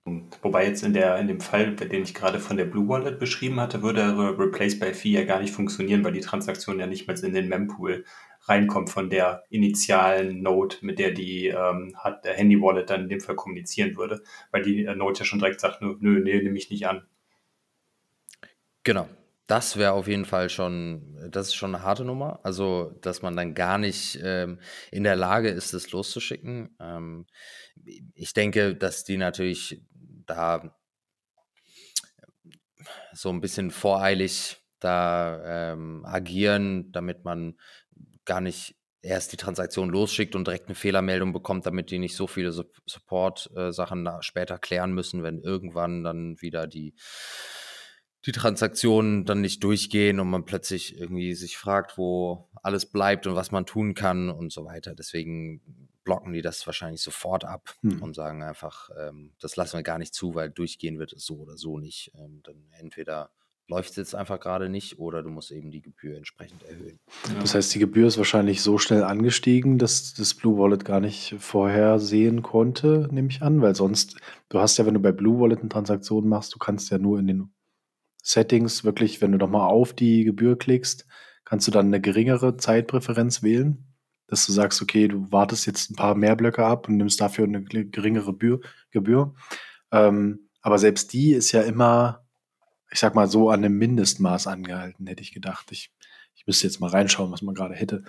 Aber ich hätte gedacht, dass es eigentlich immer so eine, so eine Mindestfee ist, dass es auf jeden Fall in irgendeiner Form ja, Aber ich glaube, wir müssen, wir müssen das Ganze jetzt nochmal differenzieren. Wir haben ja sonst immer so eigentlich eine Einstufung zwischen niedrig, mittler und hoher Priorität, was ja prinzipiell ja. So die Einstufung ist von äh, den nächsten zehn Minuten, nächste halbe Stunde und die nächste Stunde oder sowas, je nachdem. Ja. Aber jetzt sind wir in der Situation, dass wir ja dann, ähm, das wird zum Beispiel bei mempool.space, wenn man da mal auf die Internetseite guckt und da dann in den unteren linken Bereich, da ist jetzt der Bereich Streichung, ist jetzt alles, was kleiner, was, äh, was kleiner ist als 14,4 4 Sat pro V-Byte wird gestrichen. Also wir gehen jetzt ja wirklich davon aus, dass diese Transaktionen gar nicht erst in den Mempool gelangen können. Oh. Ne? Also alles, was, das ist ja quasi das, was dann auch bei der bei Blue Wallet dann passiert ist. Ne? Das eine ist klar, wir haben eine extrem niedrige Zeitpräferenz, dass das Ding, das landet aber trotzdem im Mempool. Und hier ist es jetzt ja so, dass die Notes direkt sagen, nö, die, die Transaktion will ich gar nicht das haben, die fliegt halt direkt raus, als wäre wär sie halt gar nicht, äh, wäre sie ja niemals äh, Mempool gewesen. Oder war sie wahrscheinlich dann noch nie. Das ist ja noch krasser. Also, wenn du das nicht weißt und ich sehe gerade, dass du im Blue Wallet auch auf langsam immer noch tippen kannst mit einem Sat per V-Byte, dann würde ich definitiv denselben Fehler produzieren. Genau, die würde nicht ähm, durchgehen. Du würdest auch direkt Transaktionen rejected bekommen, gehe ich jetzt mal davon aus. Okay, ja, wie in der Community gefragt. Okay, ach krass. Dann, ich sehe auch gerade bei mempool.space, dass hier steht keine Priorität, also was ja sonst immer so das Allergeringste war. Äh, und du sagst, du kannst jetzt hier zwei Wochen warten. Trotzdem, 15 Sat per V-Byte, mindestens. mindestens. Wahnsinn. Ja, genau. Hm. Na gut, das mal zu verstehen, dass es hier halt auch ein Maximum an Transaktionen gibt, was überhaupt gehalten wird von den Nodes und dass dann einfach alles über, darüber hinaus abgelehnt wird. Ja, du kannst es natürlich, wenn du natürlich Blue Wallet ähm, mit deiner persönlichen Node verbinden würdest und die hätte zum Beispiel einen ähm, Speicherlimit von 500 MB, würde die Transaktion natürlich dann im Mempool von deiner persönlichen Node bleiben und in allen mhm. Nodes, die einen, äh, die einen Limit größer als 300 MB ebenfalls als Peers eingestellt haben. Also wenn das darüber würde, würde die Transaktion dann gegebenenfalls propagiert werden. Aber überall, wo, wo man dann an, an Punkt, Endpunkte kommt, wo, dann, wo man wieder bei den 300 MB ist und unterhalb diesen jetzt 14,4 Mindest, äh, Mindestgebühr, würde die Transaktion mhm. wahrscheinlich dann auch abgelehnt werden von den Nodes. Also das heißt, die würde halt nicht im kompletten Netzwerk propagiert werden und irgendwo dann verloren gehen oder dann nur so ein Teil vom Netzwerk drin bleiben. Mhm. Genau. Also das ist auch wichtig für jeden, der jetzt gerade zum ersten Mal so Mempool Talk hört. Ähm, das, es gibt nicht die Mempool, sondern eben jede eigene Node hat eine eigene Mempool und die sehen teilweise auch sehr unterschiedlich aus. Also je nachdem, in welcher Reihenfolge die Transaktionen ankommen. Ähm, oder jetzt zum Beispiel, ich habe meine Node heute ähm, geupdatet ähm, und entsprechend habe ich einfach nur die Transaktionen in meiner Mempool, die nach dem Update angekommen sind. Ähm, die, die jetzt nicht nochmal rumgeschickt wurden, habe ich noch gar nicht bekommen. Entsprechend sieht meine Mempool komplett anders aus als die, die man jetzt bekommt, wenn man auf die Seite mempool.space geht. Ähm, entsprechend, wenn einmal so eine Transaktion eben auch selbst mit einer geringen Gebühr, auch wenn die unterhalb dieses Limits ist, wenn die eigene Node, von der das propagiert wird, mit mindestens einer anderen Node verbunden ist, die ein höheres Limit hat, dann kann diese Transaktion raus.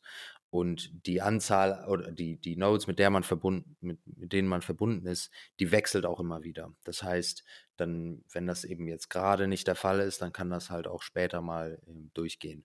Ähm, und somit propagiert die eigene Node es auch immer wieder mal. Und in der Regel, die Miner sind ja die, die am Ende entscheiden, ob jetzt Transaktionen in einer ähm, in einem Block aufgenommen werden oder nicht. Und die haben in der Regel sehr große Limits. Das heißt, die nehmen alles auf, was die irgendwie bekommen können, um einfach zu wissen, was so grundsätzlich da draußen so rumschwirrt. Ähm, aber die nehmen natürlich trotzdem nur für den nächsten Block das, was äh, an maximalen Gebühren eben angibt. Aber die werden das trotzdem in der Regel halten. Ähm, das heißt, wenn die eigene Transaktion selbst in so einem Umfeld es bis zu einem Miner schafft, ist die in der Regel relativ sicher. Ja, sehr guter Punkt. Gut, also wegen mir können wir das Thema jetzt dann in dem Sinne haben wir auch alles erstmal gesagt. Also äh, schaut euch das gerne mal an. Die aktuelle Situation ist auf jeden Fall spannend und man, wie man sieht, kann man auch noch jetzt viel, viel lernen, wenn man solche Situationen bisher noch nicht erlebt hat. Das ist auf jeden Fall schon mal soweit. Gut, ähm, dann würden wir aus meiner Sicht dadurch jetzt auch mit Hinblick auf die schon vorangeschrittene Zeit zum letzten Punkt kommen. Wir hatten noch einen vierten Punkt vorbereitet, den würde ich jetzt dann aber jetzt dann schon mal äh, außen vor lassen. Ähm, es gab in den letzten Wochen Probleme mit äh, LND, also beziehungsweise mit Lightning, beziehungsweise mit der Implementierung LND.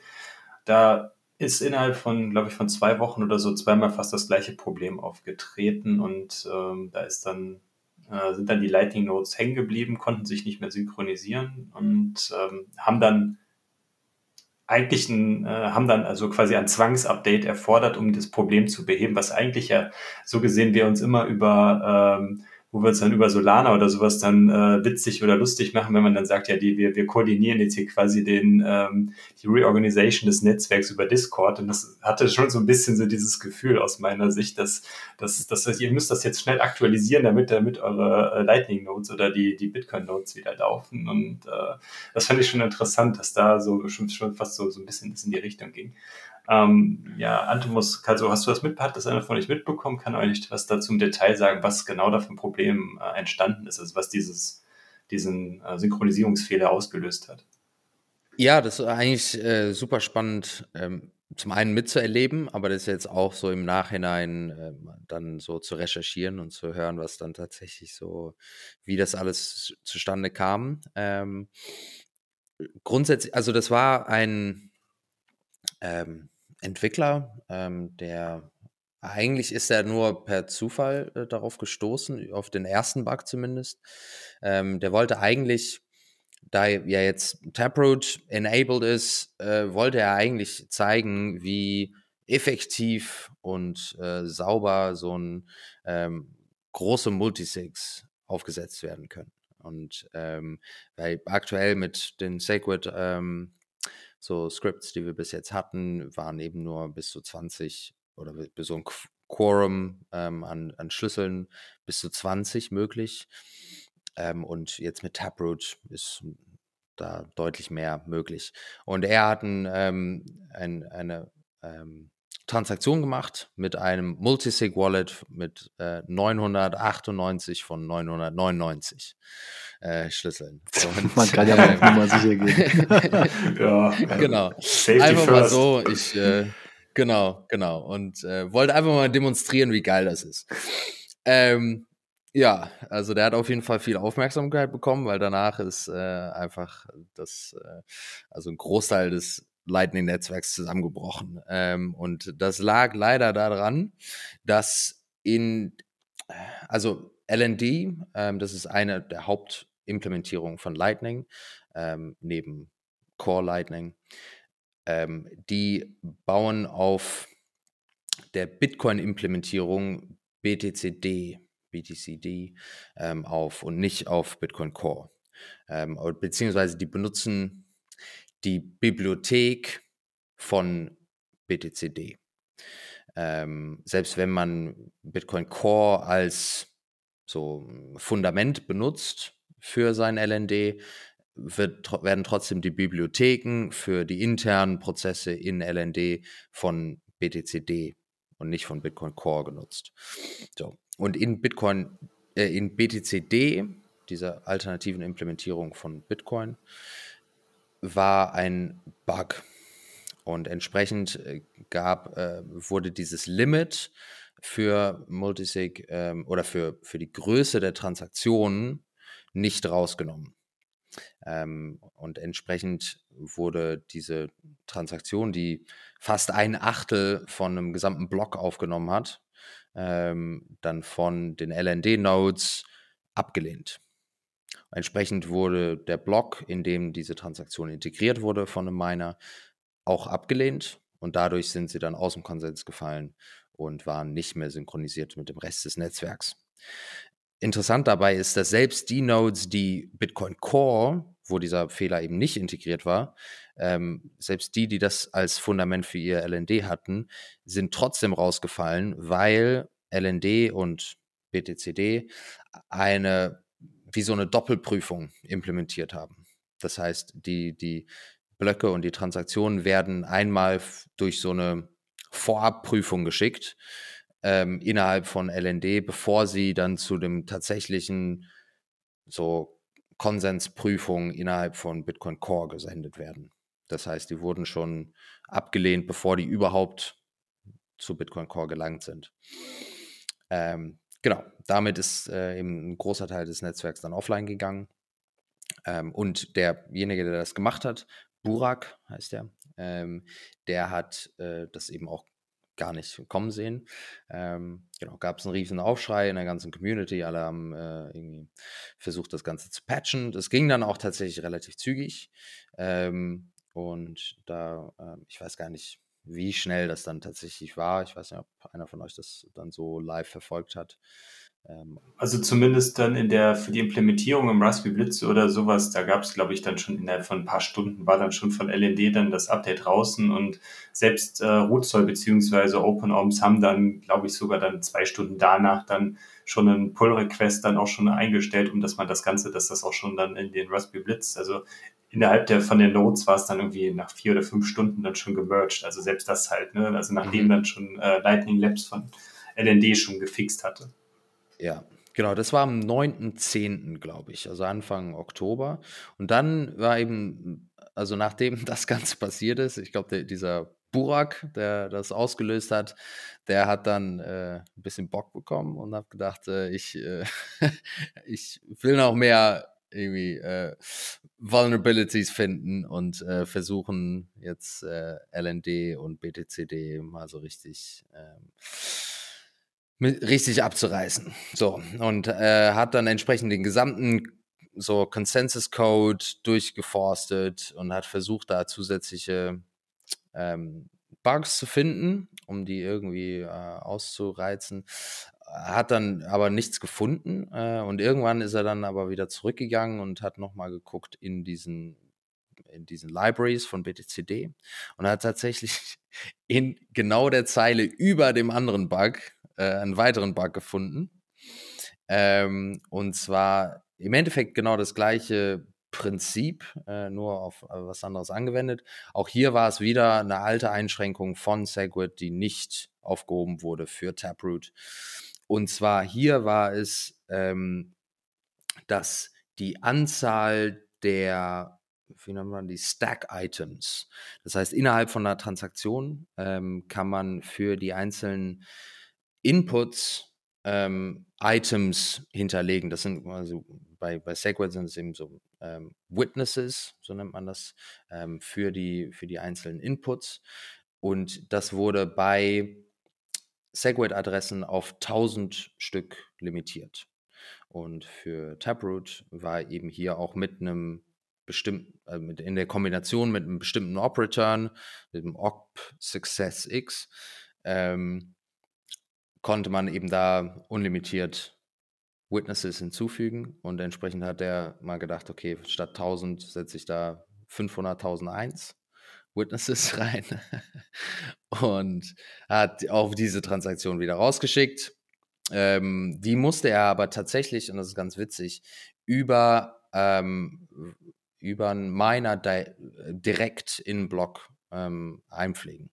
Ähm, das heißt, der konnte diese Transaktion so nicht durch das Netzwerk schicken, weil eben auch, glaube ich, die Mempool ähm, Policies nicht das, äh, also die hätten das auch abgelehnt, ähm, auch im normalen Core, aber grundsätzlich ist die Transaktion schon valide. Ähm, und entsprechend musste er direkt zu F-Pool, F2-Pool gehen und ähm, hat denen, glaube ich, 750 Dollar gezahlt, um eine Transaktion reinzustecken. Ähm, genau, hat aber funktioniert und entsprechend ähm, ist genau das gleiche wieder passiert und LND ist wieder zusammengekracht. Ähm, und das ganze Spiel fing wieder von vorne an. Warum macht man ähm. sowas? Also gibt es da ein Statement von ihm? Ich meine, ich habe gesehen, er hatte dann irgendwie in Operateur noch geschrieben, äh, you will use Sea Lightning and you will be happy oder so. Genau. Also er wollte halt richtig stänkern. Ja. Warum? Also was ist der Grund, dass man, ich meine, da gab es ja dann auch heftige Kritik im Nachhinein. Ich glaube, das war an dem Tag, als in Südafrika diese große Supermarktkette angefangen hat, Lightning zu akzeptieren. Ähm, also das, das, das kann ja richtig viele Systeme auf der ganzen Welt gerade mal zerstören. Und so eine Adoption am, am Release-Tag von so einem Event, das, das kann ja komplett alles zunichte machen, was die Leute da aufbauen. Also ist ja schon ganz schön rücksichtslos, würde ich mal sagen. Aber er hat sich vielleicht was bei gedacht. Also ich habe ich hab so ein bisschen die Diskussion davon mitbekommen, dass er gesagt hat, er hat darauf hingewiesen. Oder also kann das sein, dass er, dass er nicht damit zufrieden war, wie, wie mit dem ersten Fehler umgegangen wurde? Oder also er wollte ein Zeichen setzen, das hat er, hat er auf jeden Fall geschafft. Aber warum, warum macht man das auf so eine Art und Weise und nicht im Dialog mit den Leuten, die das entwickeln? Das ist ja so ein so für immerwährender irgendwie so Konflikt, wie man eben mit solchen Bugs umgeht, ob man eben so ein responsible disclose macht, das heißt eben, dass man direkt die Entwickler ähm, anschreibt oder wer auch immer dafür gerade verantwortlich ist und denen das äh, frühzeitig sagt, die das im Patchen und dann irgendwie in irgendeinem späteren Release dann unterjubeln oder sogar ein Bugfix oder so, so ein ähm, Patch-Update rausbringen. Oder eben, ob man das eben so auf die harte Tour macht und das halt einfach ähm, so zum Abstürzen bringt, um halt möglichst schnell so eine, so, so eine Verbesserung herbeizuführen.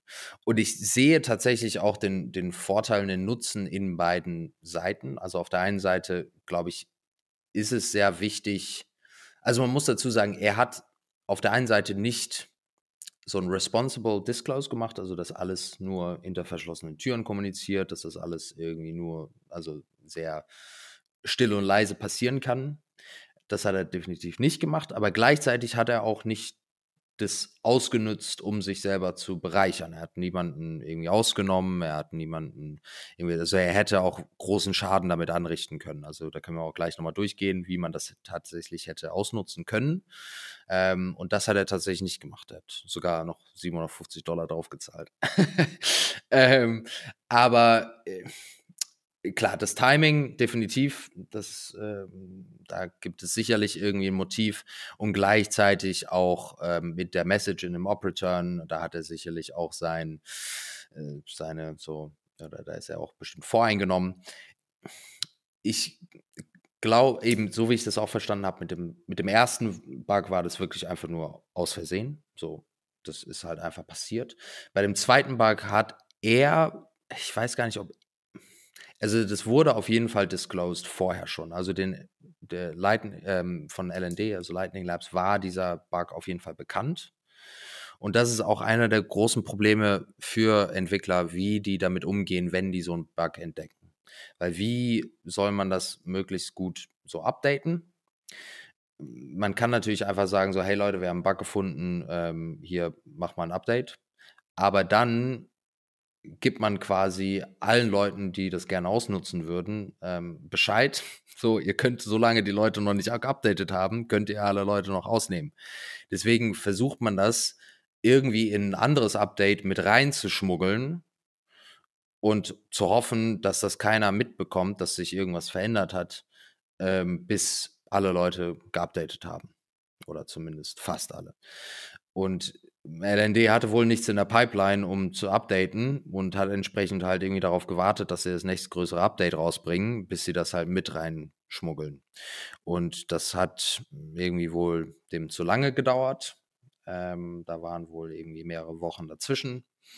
Und entsprechend hat er dann gedacht, ja gut, dann ähm, machen wir jetzt einfach ein bisschen Chaos. Und er hat auch, also dem, der war jetzt auch bei Citadel Dispatch mit Matt Odell und ähm, einigen anderen noch dabei. Äh, der ist auch sehr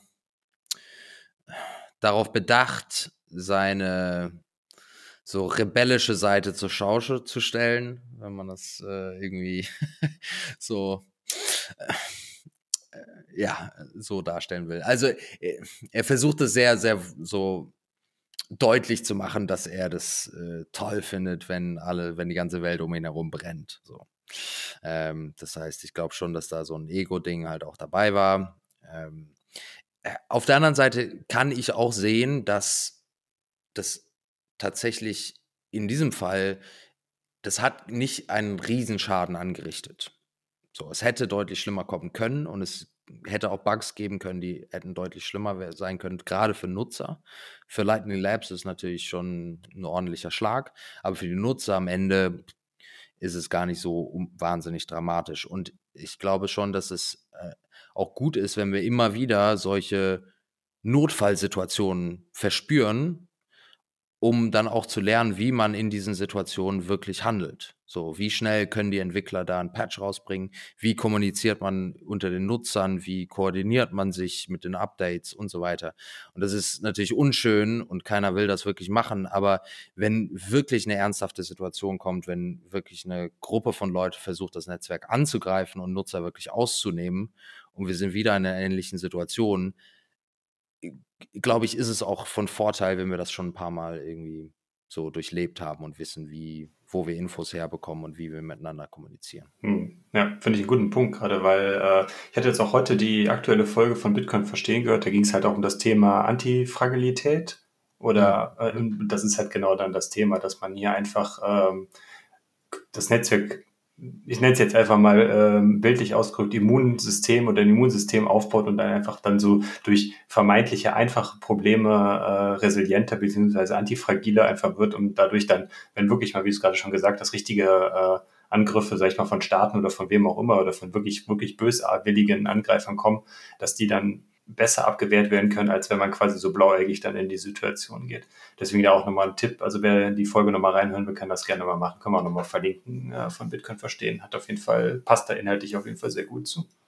Also so eine ganz gute Metapher dafür ist so irgendwie so diese so Feuerschutzübungen, die man eben hat in so einem Gebäude. Und hier ja, wäre das halt genau. halt ein bisschen extremere Variante, dass man irgendwie wirklich einen Schuppen anzündet, äh, um eine Feuerschutzübung zu machen. so, das muss man vielleicht auch nicht unbedingt machen. So, da hätte es vielleicht auch gereicht, wenn man wirklich einfach nur eine normale Übung macht und nur einen Alarm macht ähm, und dass man durchspielt. Aber eben, ich glaube, in dieser Situation kriegt man die Leute wirklich nur dazu, wenn man wirklich eine geringe Gefahr irgendwie in die Welt setzt. Aber ich muss auch dazu sagen, ich würde ihm jetzt nicht den Credit geben, dass er das Ganze so durchdacht hat und das nur für das Wohl der, des Netzwerks und, und der User gemacht hat. Äh, der, das war schon ein ziemlicher Ego-Play. Ja, zumindest so, wenn du ihn so charakterlich so beschreibst, dann äh, spricht das auf jeden Fall nicht unbedingt für ihn, dass er da so die, äh, den San Marita spielen wollte. Ja, yeah. ja, also no judgment, aber ihr könnt euch das ja selber mal bei Citadel Dispatch anhören. Ja, wahrscheinlich. Äh, mit Hinblick auf der Zeit, vielleicht kannst du uns noch mal ganz kurz dann äh, noch mal kurz erläutern, ähm, was denn jetzt so das, Ge das Gefahrenpotenzial in so einer mhm. Situation wäre, einfach damit man noch mal weiß. Soweit wir wissen, ist ja, glaube ich, nichts oder sehr, sehr wenig Leute, die da irgendwie Geld verloren hätten. Aber was wäre denn, äh, was wäre denn möglich gewesen, wenn das irgendjemand, sage ich mal, im großen Stil ausgenutzt hätte?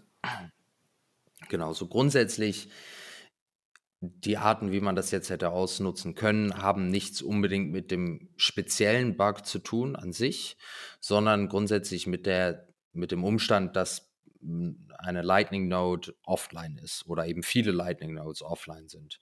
Ähm, grundsätzlich, wenn man einen Kanal zu einem anderen Peer offen hat und der Peer geht offline, hat man selber die Möglichkeit, einen alten Stand dieses Kanals zu veröffentlichen und zu sagen, dass eben einem selber mehr Gelder zustehen, als tatsächlich der Fall ist.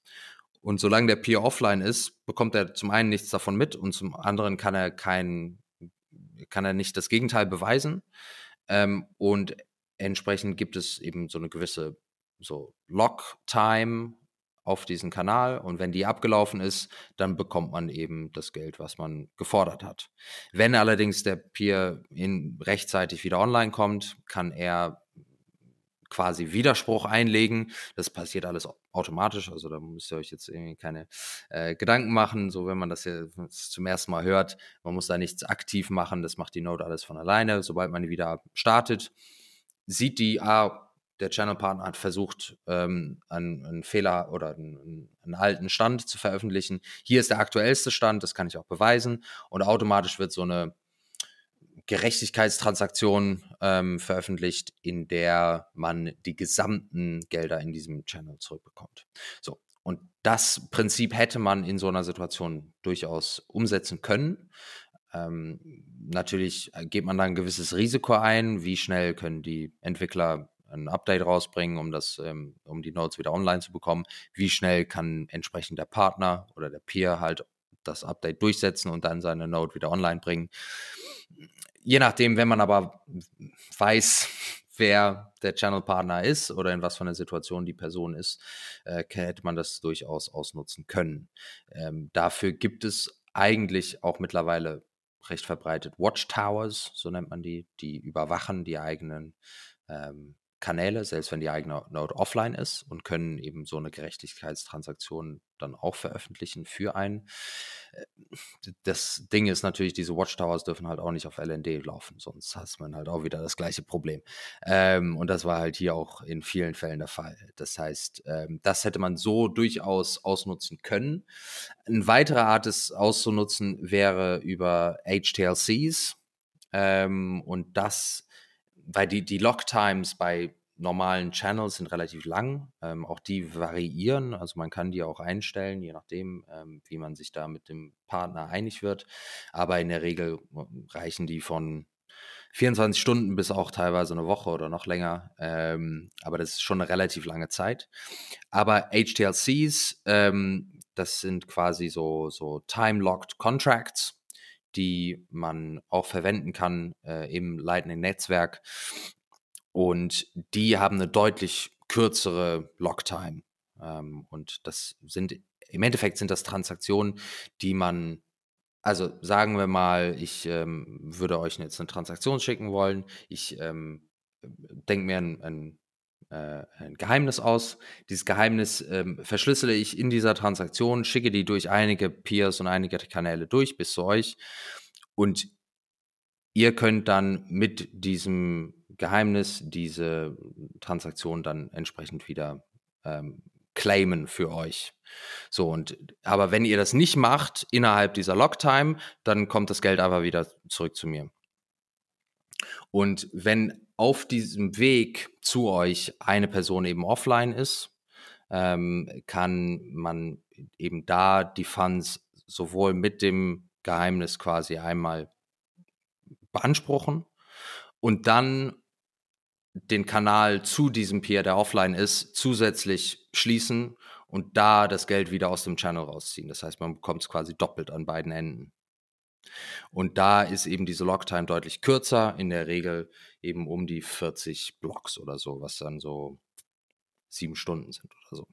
Das heißt, das wäre mm, in, also eigentlich eine effektivere Art, da jemanden in so einer Situation anzugreifen. Aber soweit man aktuell weiß, sind beide diese Szenarien nicht eingetreten oder das hat keiner so erfolgreich umsetzen können.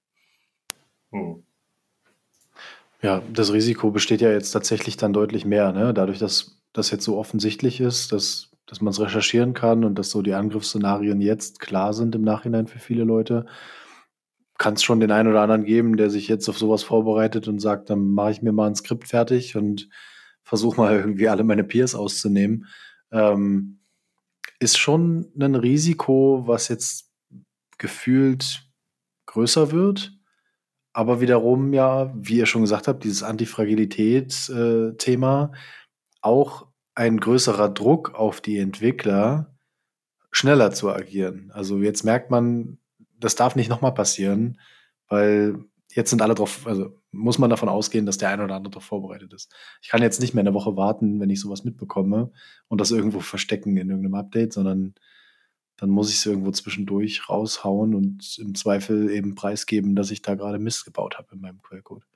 Ja, so wie ich das verstanden habe, wurde aber auch nicht ordentlich kommuniziert äh, zwischen den beiden Parteien. Also eben, ich glaube, wenn man da jemand auf einen zukommt und sagt, hier, so und so habe ich halt einen Bug gefunden, sollte man da auch dann ordentlich zurückkommunizieren und mhm. vielleicht mhm. auch sagen, wann und wie und warum nicht oder warum doch man das irgendwie veröffentlicht oder umsetzt und äh, dass man da zumindest irgendwie auf einer Wellenlänge ist, ähm, um sowas zu umgehen.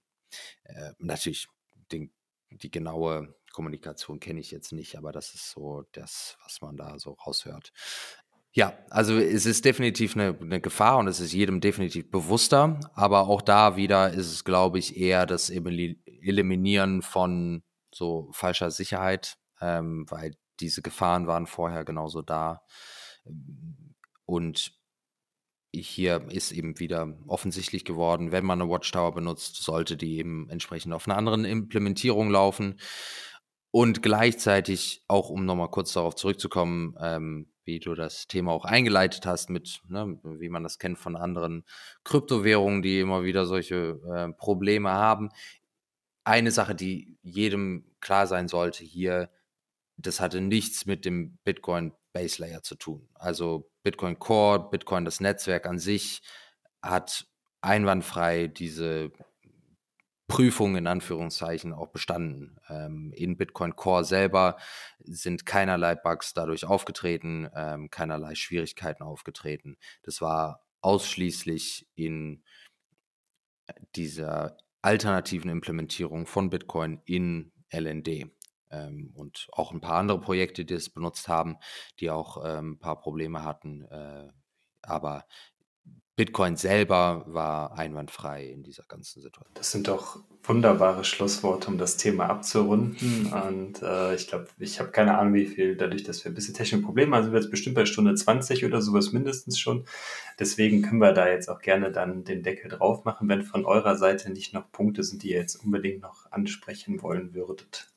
Also das Einzige ist, ich äh, hoffe nur, dass es allen gut geht, jetzt nach der letzten Woche, zehn Tage, ähm, dass jedem, also ich hoffe, wir konnten viele Leute erreichen, ähm, bei dem, dass wir Self-Custody ähm, immer wieder ansprechen. Guter und, Punkt. Ähm, ja.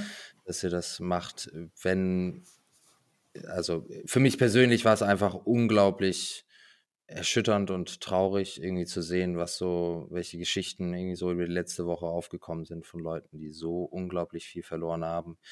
Durch so ein grausames Verhalten. Ähm, und dann gleichzeitig aber auch zu sehen, dass viele Leute eben aktuell noch in einer sehr angreifbaren Position sind.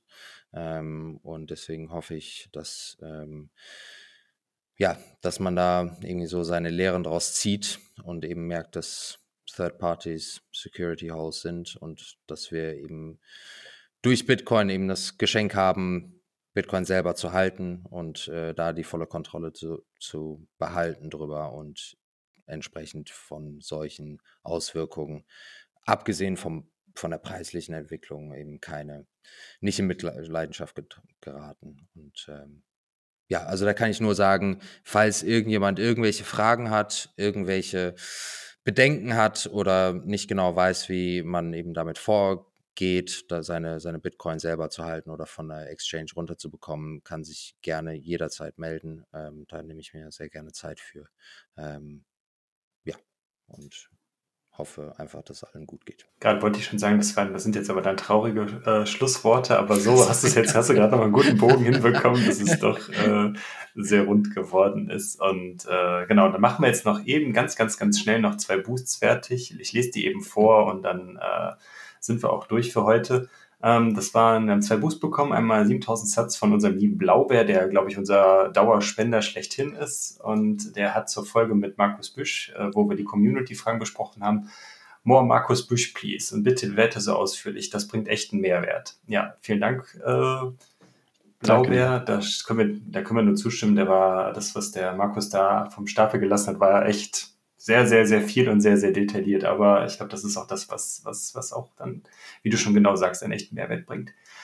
Und dann haben wir noch einen zweiten Boost bekommen über 10.000 Satz von jemandem, der mir die Satz direkt persönlich zugeschickt hat. Ich weiß nicht, ob er persönlich genannt werden will, deswegen sage ich jetzt einfach nur, es ging nur um die, äh, um die Folgen zum Thema Krisenvorsorge. Und da hat er dazu geschrieben, sehr coole Folge zur Krisenvorsorge, hat mir mega gefallen, irgendwie auch schon relevant für Bitcoiner. Dann auch vielen Dank an dich. Du weißt, wenn du das hörst, äh, äh, von, von, wem wir das bekommen haben. Richtig Gut. cool. Danke für das Feedback und danke genau. für die genau. vielen Satz. Genau, so sieht das aus. Vielen, vielen Dank.